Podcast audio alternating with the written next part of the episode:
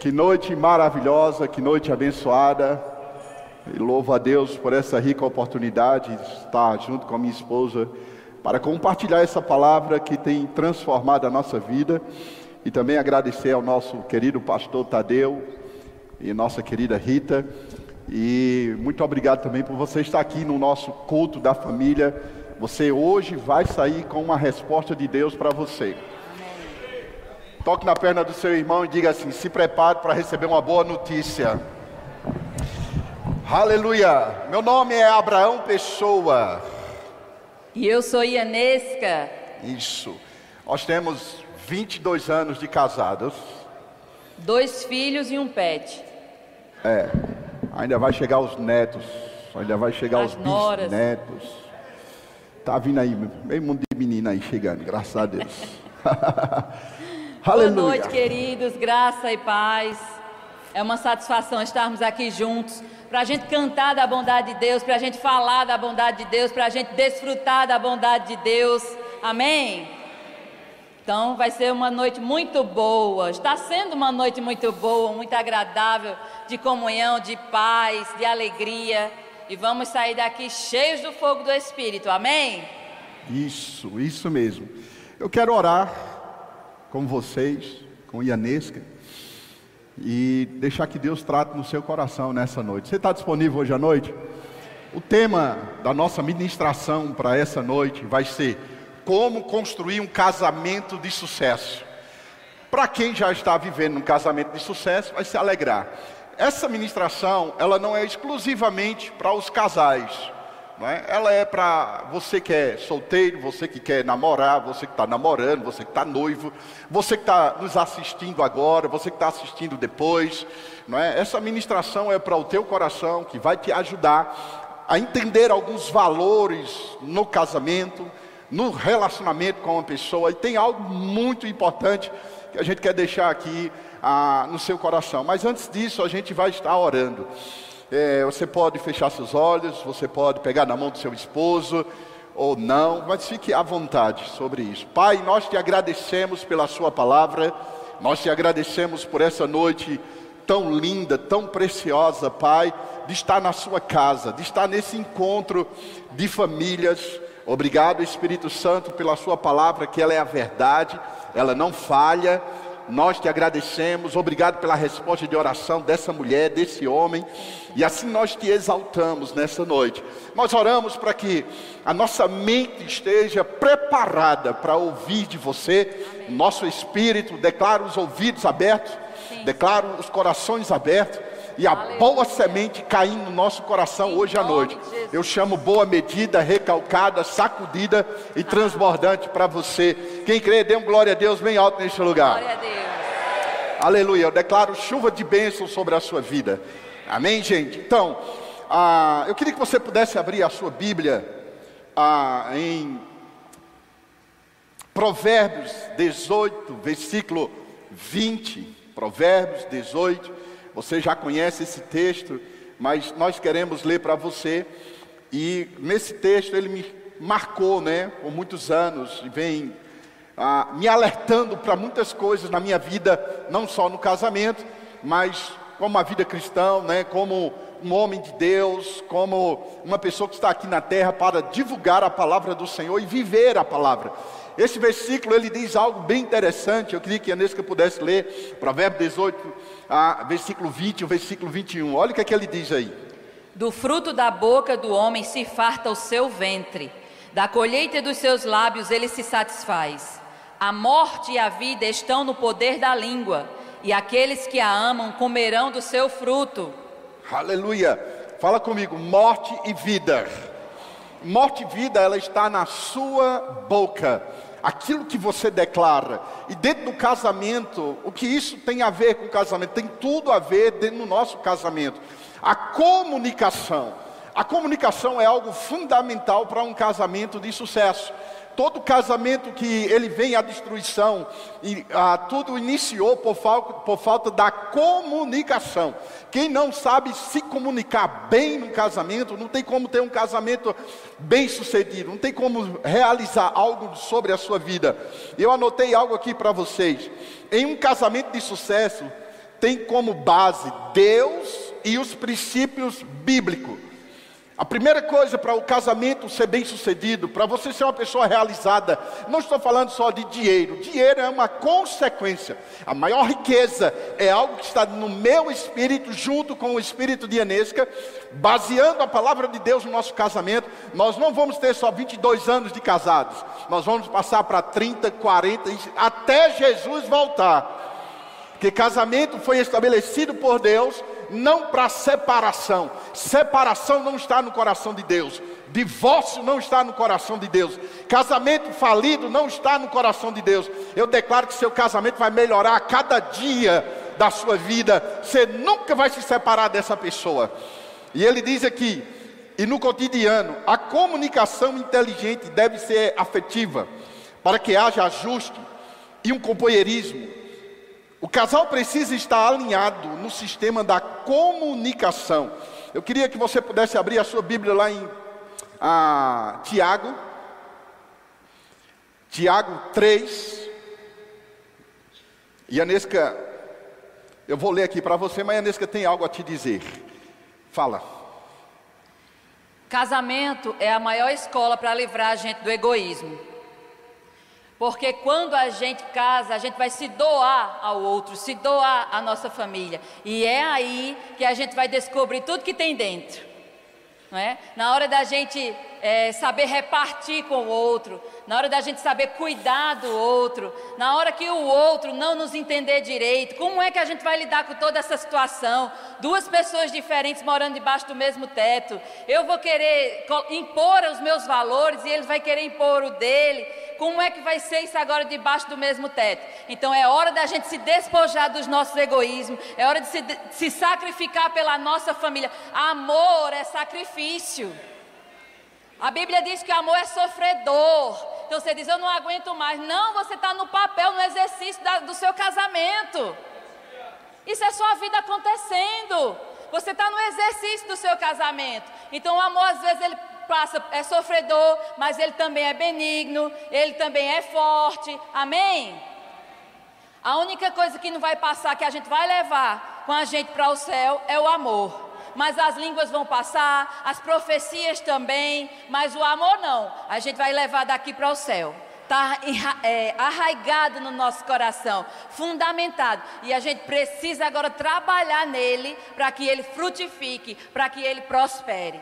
Então, uma das formas da gente é, deixar de ser egoísta, aprender a andar em amor, aprender a andar em perdão, aprender a servir, é dentro do casamento. E esse, essa conversa que você tem com a sua esposa, isso tem que ficar bem claro, né?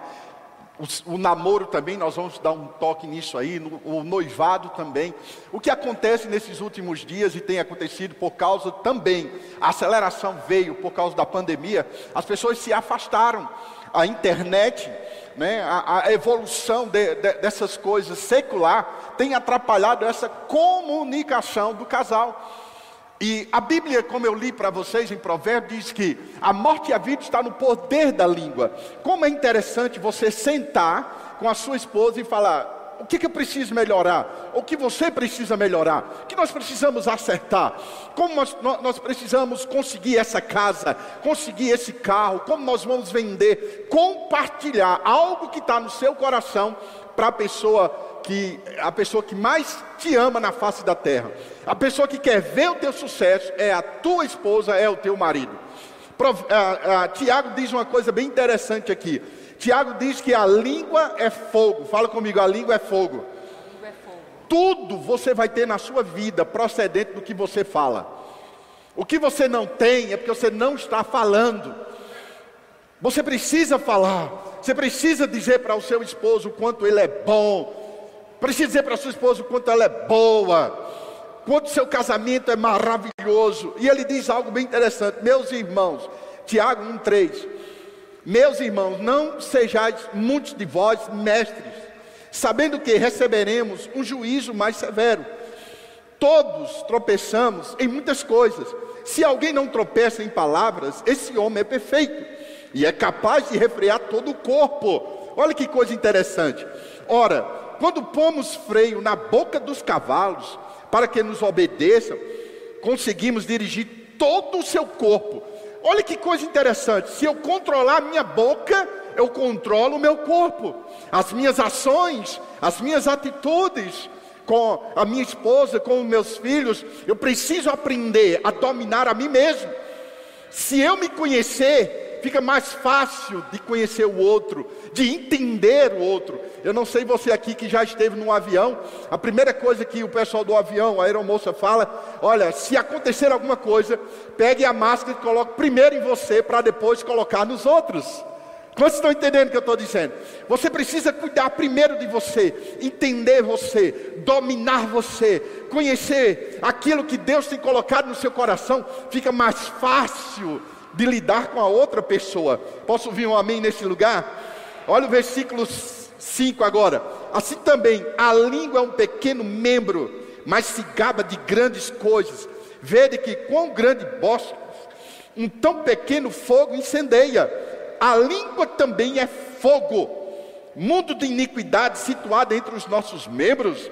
Ela contamina todo o corpo e inflama o curso da natureza, e por sua vez é inflamada pelo inferno. E aí ele diz, versículo 8: Mas a língua, nenhum homem a pode domar, é um mal incontido, está cheio de veneno mortal. Mas diga graças a Deus que a minha língua ela é dominada pela palavra. Se a nossa língua não for dominada pela palavra, ela é um veneno. As palavras, ela pode construir, como ela pode destruir a vida de uma pessoa. Quantos casamentos não foram destruídos por causa de palavras? Por causa de uma acusação que disse, por causa de uma comparação a mulher de fulano faz isso assim, o marido de fulano trata assim, porque você não faz da mesma forma, fulano é isso, aquilo outro. Não se compare com ninguém, seu casamento é o melhor dessa terra. Aleluia. Fizeram um experimento, é, saiu na Discovery, você já deve ter visto, talvez, na internet. Pegaram é, grãos de arroz e colocaram em dois potes em dois de plantas assim, né? Plantaram.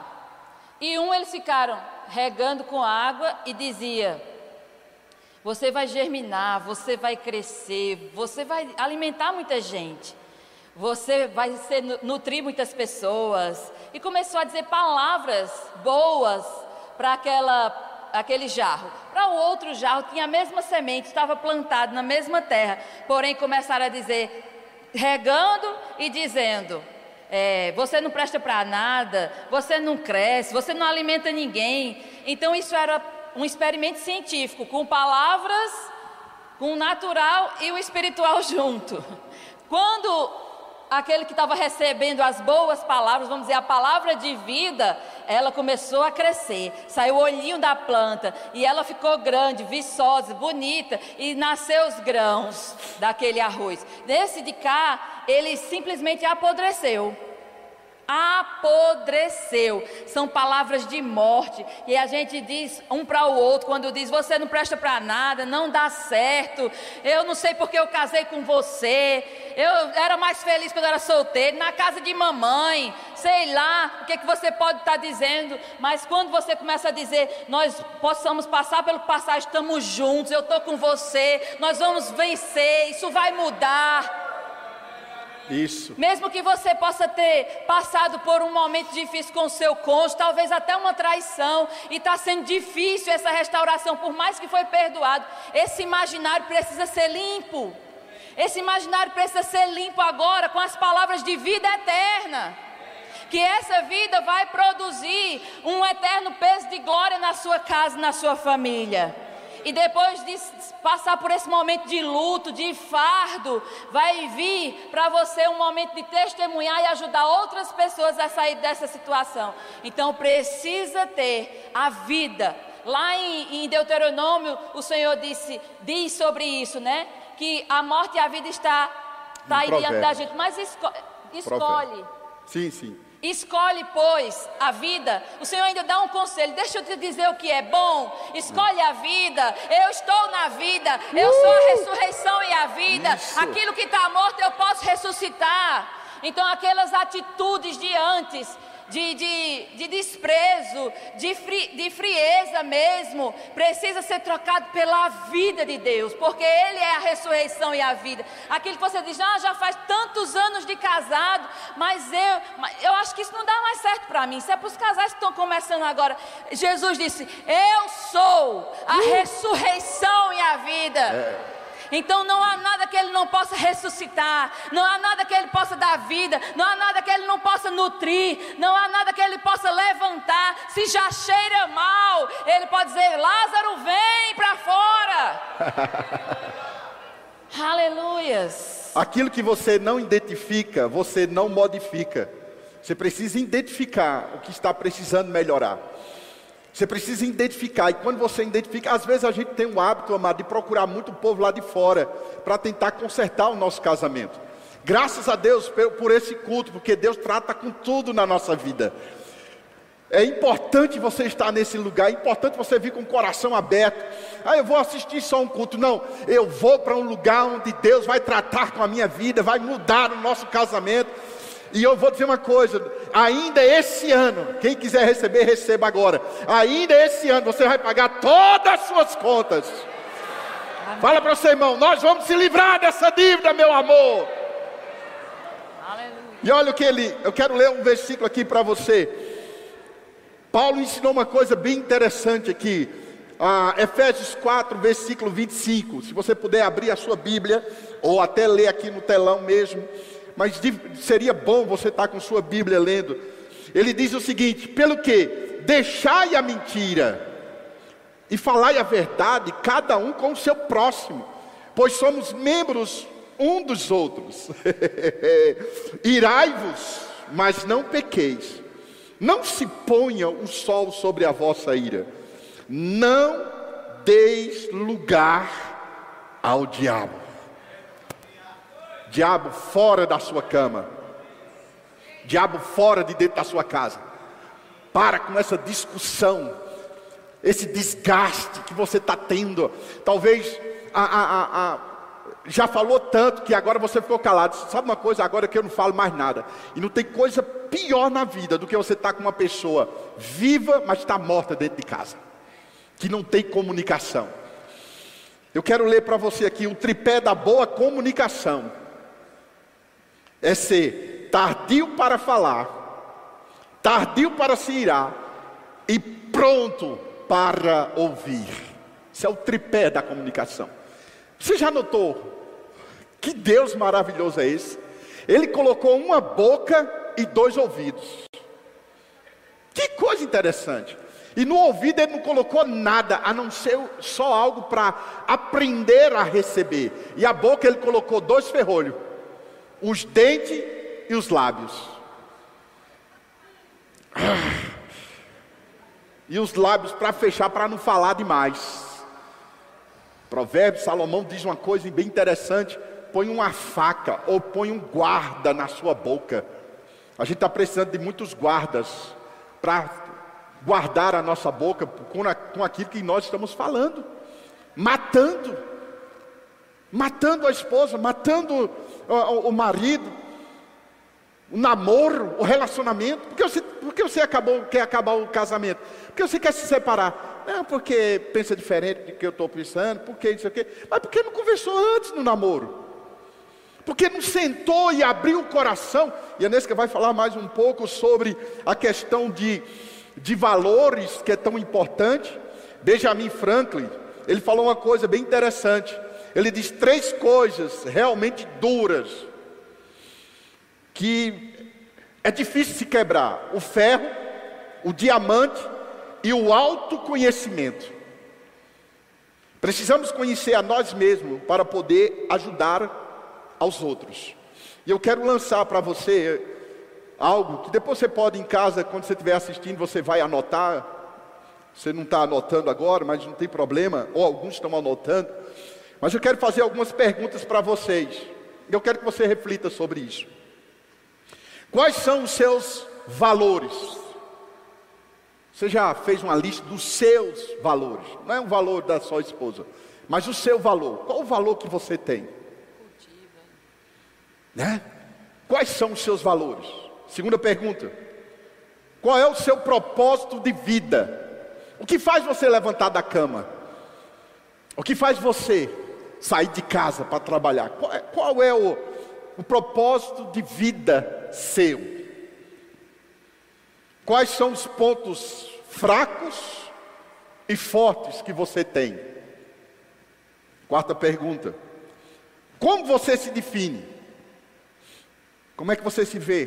Quando você se olha no espelho? O que mais te estressa? O que deixa você mais estressado? Sexta pergunta: Quais foram os três pontos mais positivos da sua infância? Você teve uma infância. E quando a gente está ministrando para casais, quando nós estamos ministrando para um casal, aconselhando algumas pessoas, a gente percebe que algumas coisas de problema que existe no casamento vêm da infância, vêm da família. Alguns traços do pai e da mãe são refletidos. Se não for tratado, tudo que não é tratado é repetido. Se não é tratado, se eu não perder as manias que eu tinha do meu pai, da minha mãe, as coisas que tinha no casamento deles, se eu não tratar aquilo ali, eu vou repetir no meu casamento. Por isso que eu preciso de uma mulher sábia para tratar. Ei, peraí, não é bem desse jeito. Outra coisa que ele diz aqui. Ah, eu parei no. No sexto.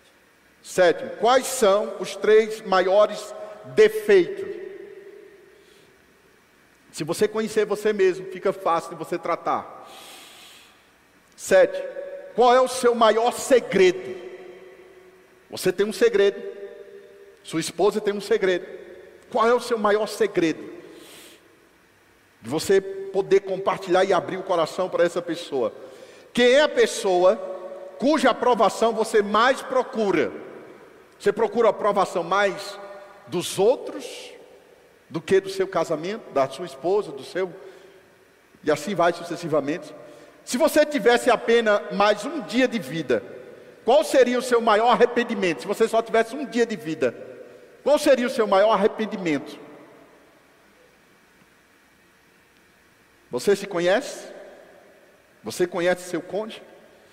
Nós vamos falar sobre os valores. Eu queria que a Nesca falasse para você. É muito bom que você levante isso de você mesmo. Mas eu costumo ver que no casamento é como se fosse um espelho. É, parece que eu me conheço mais dentro do casamento na perspectiva do outro.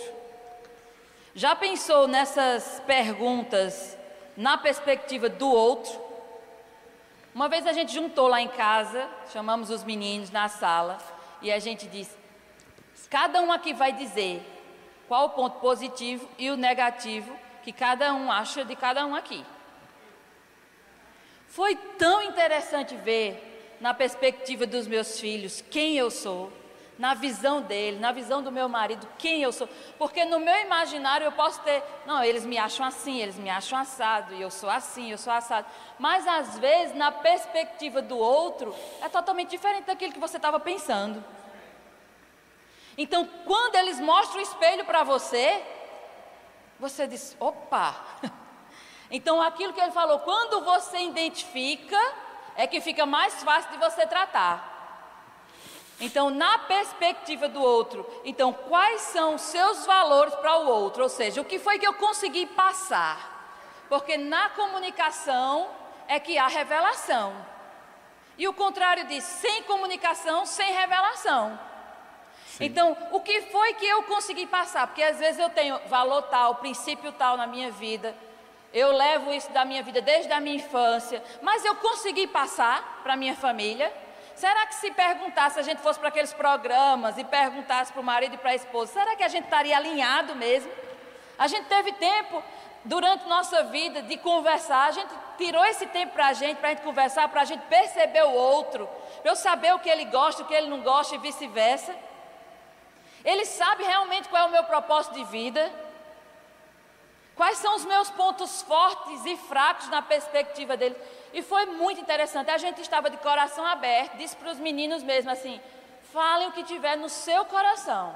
Não fiquem com medo, que às vezes pode ficar com medo que é pai e mãe, né? A gente disse: não fiquem com medo, fale exatamente tudo, não se restrinja a nada. E foi muito interessante a gente se ver na, na, perspectiva deles. E algo que eu achei interessante, os três falaram alguma, um dos pontos, foram em comum para a gente. E naquilo ali eu disse, a partir de hoje eu vou procurar mudar nisso, que eu não tinha percebido isso. Então, quando você dá esse exercício de casa com um casal, quando vocês saem, quando consegue sair, vocês conseguem conversar sobre vocês mesmos? Será que o seu marido ou sua mulher sabe do, do tipo de filme que você gosta? Quando a gente fala para casar, estávamos aconselhando um, uns jovens esses dias e falando para eles sobre namoro e dizendo: gente, não importa se a pessoa que está com você não tem nada. Às vezes pessoas olham e dizem assim: ah, não estuda, não trabalha, não sei o que, não sei o que lá, não tem nada. Eu disse: observe quais são os valores dessa pessoa. Quais são os princípios dessa pessoa? Porque ela hoje, hoje ela pode não ter nada, mas ela pode ser, ser aquele, aquele cara esforçado que vai vencer na vida, que vai te tirar de dentro de casa, vai te dar uma boa vida. No início pode não ser uma boa vida. Com quantos pode ter sido assim? Mas sabe qual é o problema dos jovens? Porque o mundo está tá ao contrário, está de cabeça para baixo. E, o pior que muitos dizem está querendo vir para a igreja, mas só que a gente tem que ficar como uma barreira tamanho do mundo de dizer aqui não. Aqui tem princípios e valores que precisam ser preservados com essa palavra. Mas hoje o namoro quer ser muito mais importante do que um casamento. No namoro o povo quer aguentar tudo. Quer aguentar tudo no casamento, não pode acontecer nadinha, uma besteirinha, vou me separar. Onde o casamento é algo espiritual e eterno.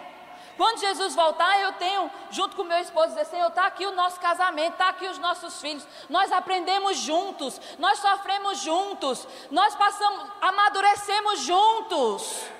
Foi fácil? Foi não, mas porque a gente juntou as mãos e disse: aconteça o que acontecer, daqui a gente não sai. Não existe o plano B. Para um casal, não existe um plano B. Eu vou amadurecer com você, eu vou orar por você, você vai orar por mim. Deus sabe usar as estratégias. Já teve um momento da nossa vida que o Senhor me acordou. A estratégia que Deus usou comigo foi essa. Ele estava orando de madrugada e eu não sabia. Aí o Senhor me acordou para ouvir a oração dele. Ele estava reclamando de mim a Deus.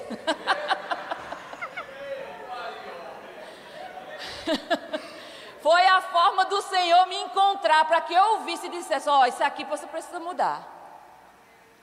E já teve momentos que eu saí de madrugada e ele dormindo, e eu fiquei com as duas mãos nas, na porta do quarto assim, ele do outro lado, e eu com as duas mãos, quando podia pôr a mão sobre ele, que eu estava com vontade de dizer, quase assim: sai, Satanás! Abandona esse corpo que não é teu. Eu coloquei as mãos na porta e orando em outras línguas, depois declarando a palavra. De, depois ele chegava dizendo é, algo que Deus tinha falado com ele. Eu disse, sim, conta mais. Estou gostando dessa história. Ou seja, Deus sabe nos encontrar. Eu vou falar aqui uma oração para você, que tem sido base para a nossa vida, para o nosso conhecimento.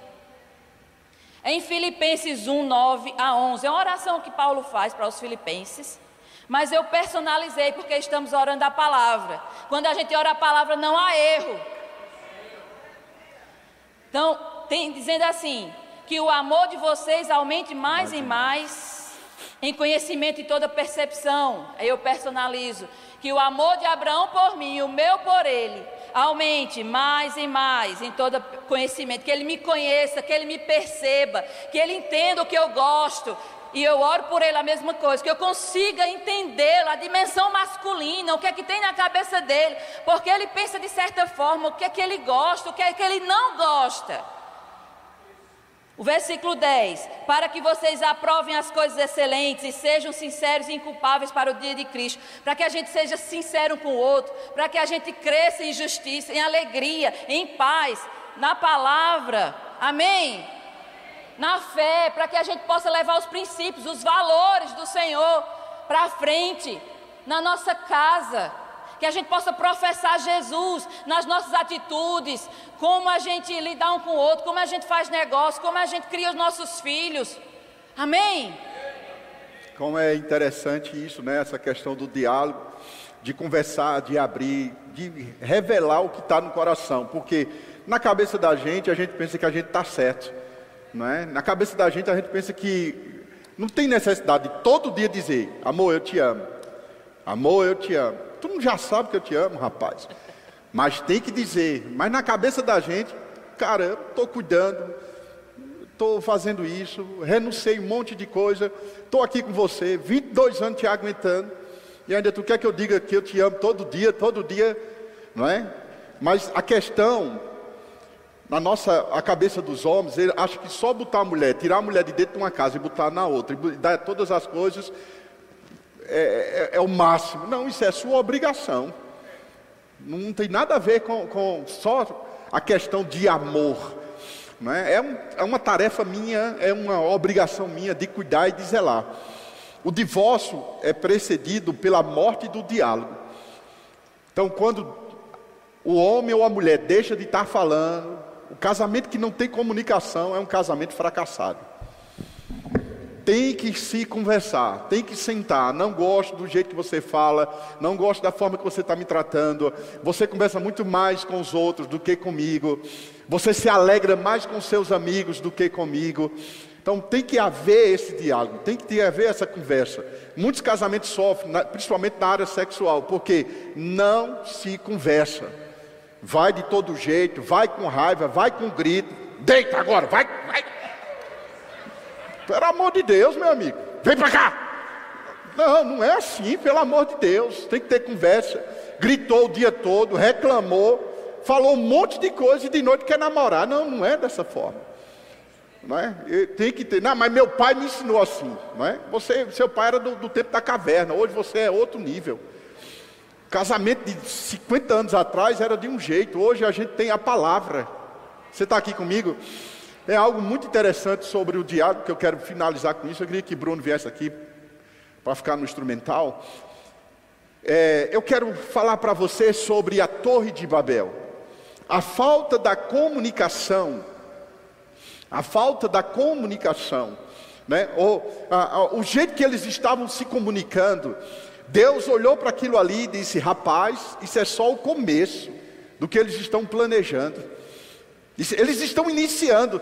Se eles estão iniciando com essa comunicação errada, aonde eles vão chegar? O que eles vão fazer daqui para frente? E Deus desceu do céu né, para confundir as comunicações. E quando a comunicação ela não é bem entendida, não tem como ter um resultado lá na frente. Quantos estão entendendo o que eu estou dizendo? Um fala uma coisa, o outro fala outra. O que, qual vai ser o resultado disso? Você precisa conversar e os dois começar a se afinar na comunicação. E essa afinação, o que vai acontecer com você? O que vai acontecer é que, aonde você chegar, como nós cantamos aqui, você será bem sucedido seus filhos serão bem-sucedidos, sua empresa vai prosperar. Olha, eu estava meditando, não só hoje, mas alguns dias, pensando sobre o crescimento dessa igreja, Pastor Tadeu sobre essa abundância que existe aqui na nossa igreja, porque a nossa igreja ela é bem organizada, porque é maravilhoso estar aqui, porque tanta palavra boa sai desse ambiente, que muda, que transforma a nossa vida. Eu vejo todo mundo comentando o verbo da vida, o verbo da vida, a, tá, a organização, a excelência das nossas conferências. Se você não fizer logo sua, sua a, a inscrição, você não participa de tanta gente que tem o sucesso dos nosso, nossos encontros de casais. Por que é tão bom? Observe que todo resultado que tem acontecido é procedente do que vem antes. Olha o casamento do nosso apóstolo Guto e Suelen. Olha o casamento de Tadeu e Rita. Olha o casamento do pastor Tiago e Juliana. Quando as famílias são bem estruturadas, quando os casamentos são bem alinhados, bem estruturados, a igreja prospera. Ei, eu declaro nessa noite que você vai prosperar muito esse ano. Todos vocês que sentam aqui, todos vocês que vêm para esse lugar, vocês serão conhecidos na cidade, não, não só pelo nome Verbo da Vida, mas porque a glória do Senhor está acontecendo na sua casa, porque a bênção do Senhor está acontecendo na sua vida. Toda empresa de sucesso é porque os, o casal é alinhado. O casal anda juntos, o casal comunica junto, eles conversam.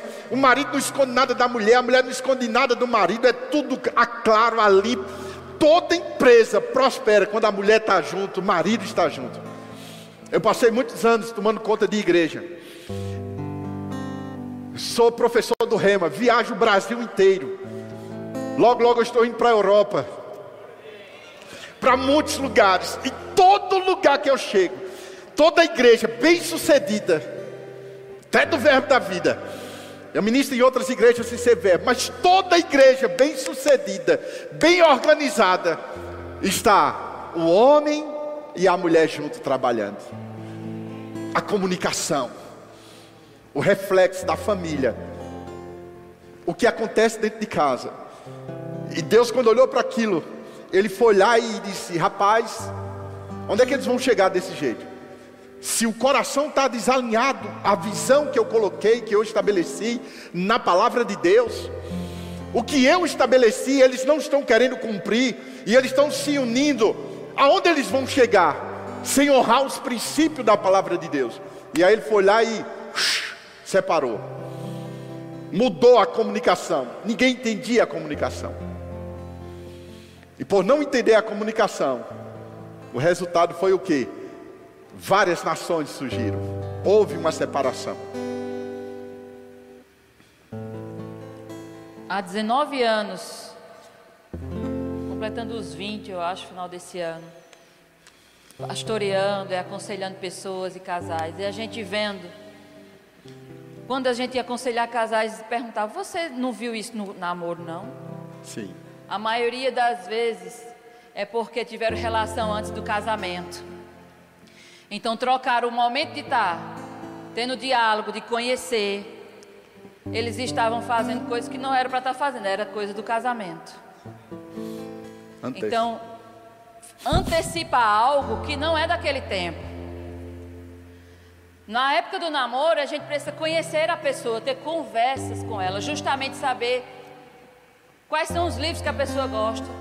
Quais são os autores? Porque daí você vai saber a linha de pensamento dessa pessoa. Os dias são maus e a aparência de piedade está muito grande por aí. Aquela coisa de o que for amor está valendo. Não, não está valendo.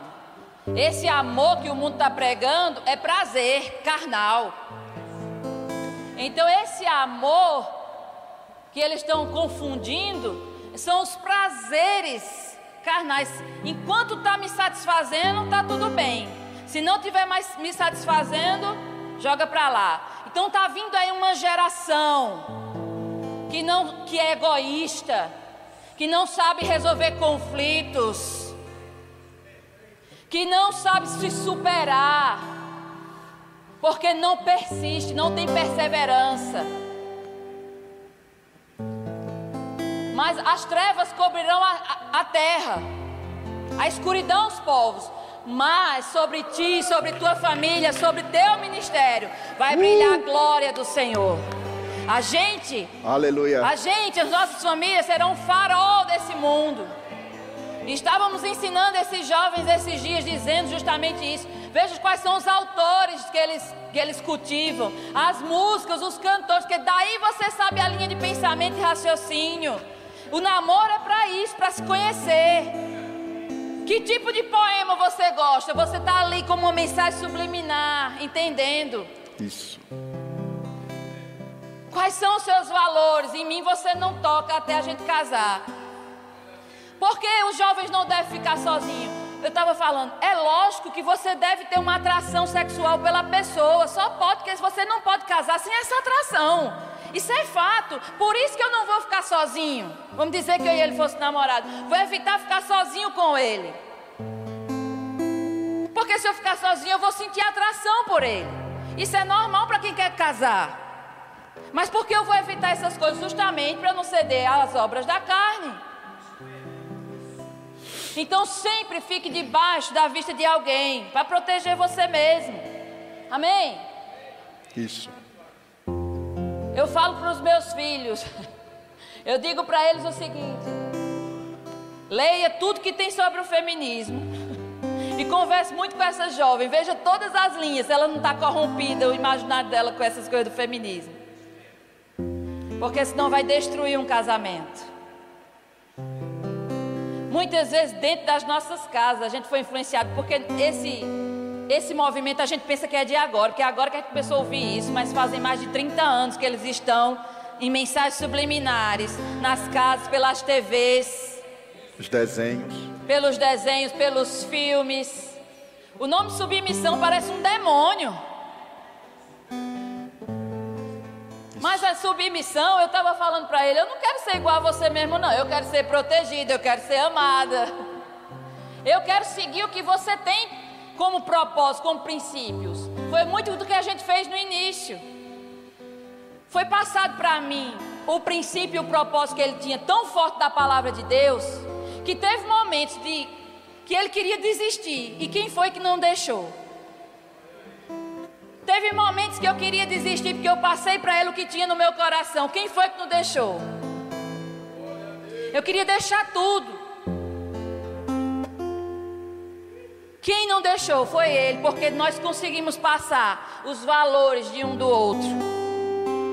Então, você precisa dizer quais são os seus propósitos de vida, os seus valores, ainda hoje como casado, reafirmar e afirmar isso. Ao ponto do outro, quando pensar em desistir, você não deixar, porque você sabe que aquilo é importante para ele.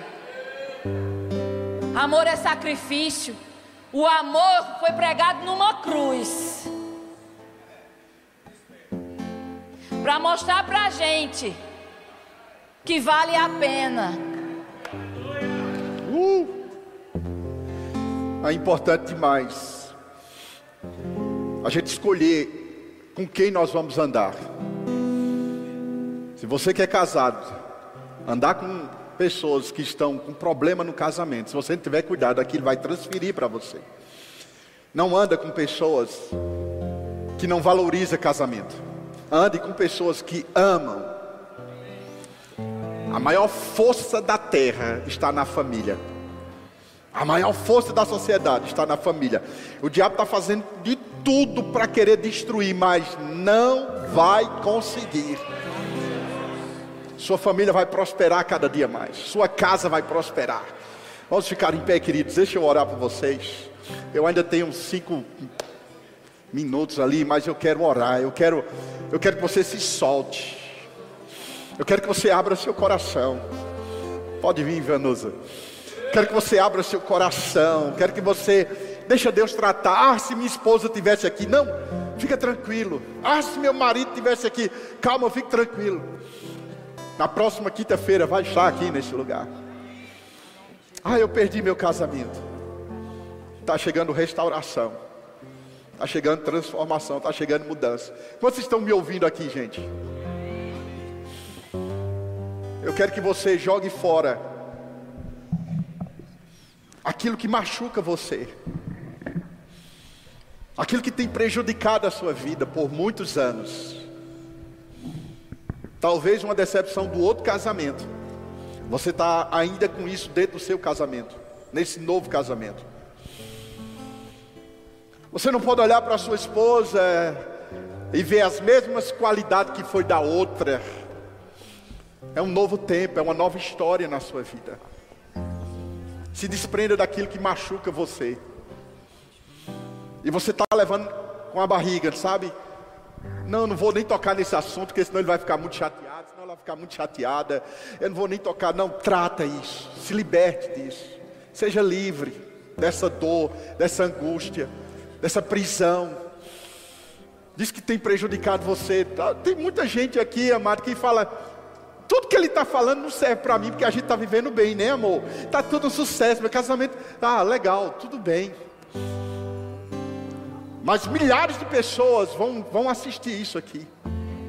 Muita gente está precisando ouvir o que vocês estão ouvindo hoje à noite. Você que está namorando, você que está querendo namorar, conquistar uma pessoa, senta e fala: Olha, eu tenho uma chamada de ir para as nações, eu tenho uma chamada pastoral, eu tenho uma chamada para ser um empresário, para ganhar dinheiro, para fazer isso. Qual é a sua visão? Você está junto comigo? Eu aprendi com meu pai que eu não devia nunca compartilhar nada com mulher nenhuma. E eu, eu nunca compartilhei nada com você, meu amor. E abre o coração e converse com a sua esposa. Você vai ver que seu lar vai mudar. Eu declaro aquela. Existe um, um aparelhozinho que a gente compra e solta uma fumaça para limpar o ambiente, para deixar cheiroso. Eu declaro um ambiente de paz e alegria dentro da sua casa. Paz dentro da sua casa. Que quinta-feira você vai vir com sua família toda para esse culto. E dizer: vale a pena, vale a pena, vamos embora. Ah, eu não quero perder uma quinta-feira, porque cada quinta-feira Deus levanta um casal, levanta uma pessoa e vai tocando, é um quebra-cabeça, vai preenchendo o quadro da nossa vida. Ei, ainda esse ano você vai contar o testemunho do seu casamento. Vou dizer de novo, ainda esse ano você vai contar um grande testemunho do seu casamento. De como a gente estava e onde nós estamos hoje. Porque Deus é fiel. Aleluia. Aleluia. Se você estiver com sua esposa, beleza. Se estiver sozinho, abrace a Bíblia, ou coloque a mão no coração. Eu quero que você entenda que o que você fala, o que você age, você libera. A gente nunca ouviu muito falar nisso aqui, mas isso é verdade.